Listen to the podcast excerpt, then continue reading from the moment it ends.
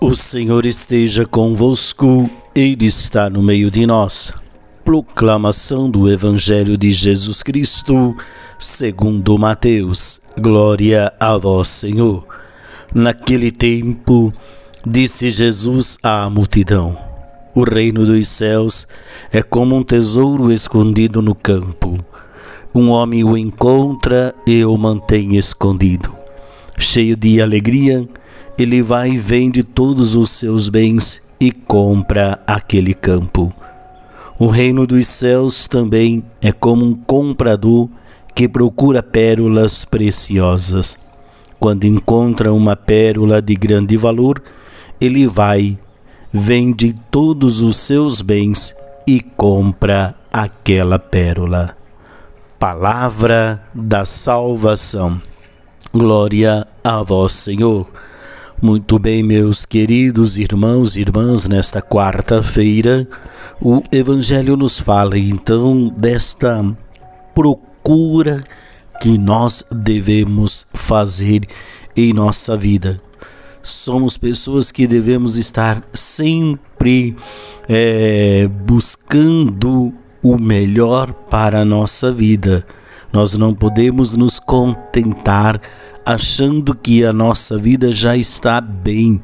Nós precisamos estar sempre à procura. E aqui procurar não é procurar os bens terrenos, mas é procurar os bens eternos, valores que edificam a nossa vida. Não ficar correndo atrás de falsos brilhantes, falsas pérolas, né, falsas propagandas que possam nos afastar do projeto de Deus.